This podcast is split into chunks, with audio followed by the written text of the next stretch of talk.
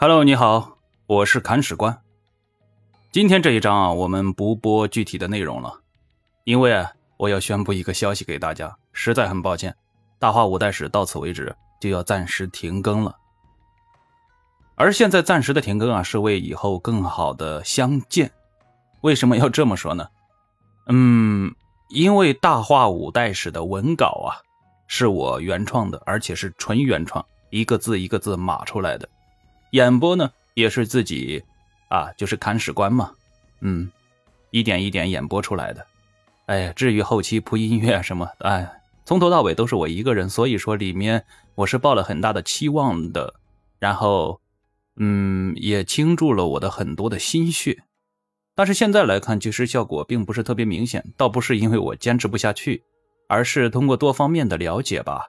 呃，这部专辑的运营以及演播方面，其实还有很多要改进的地方。所以说，呃，我打算是从头开始，要重新的演播，重新的制作，然后同重新的进行上传。嗯，所以说这是需要很长的一个时间来打磨的。嗯，所以说现在就很抱歉呢，呃，感谢大家的支持。然后现在请一个长假，啊，我要把这个专辑更好的打磨一下。其实大话五代史大家也听出来了，呃，里边的好多内容其实是十分经典的。现在我的存稿有七十多万字，现在一百三十九集是吧？播到一百三十九集了，其实文字还有很多的存量。所以说，我也希望大家能够理解，然后期待我们下一次更加精彩的相遇。这是一点，呃，然后我这边还在播一部《金瓶梅》啊，这个也是自己的一个原创。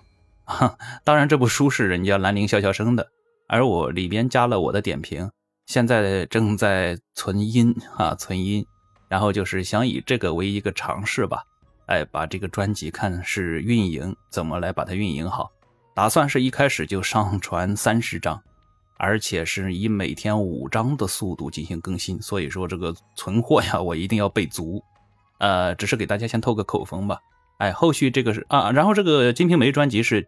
纯免费的，哎，所以说大家可以拭目以待。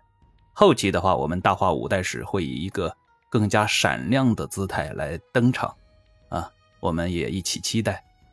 我这边会加油加油再加油的，看史官永远是最卷的那一个，好吧？嗯，在这里吧，先给大家说一声再见，谢谢你们，谢谢你们的支持，谢谢你们的期待。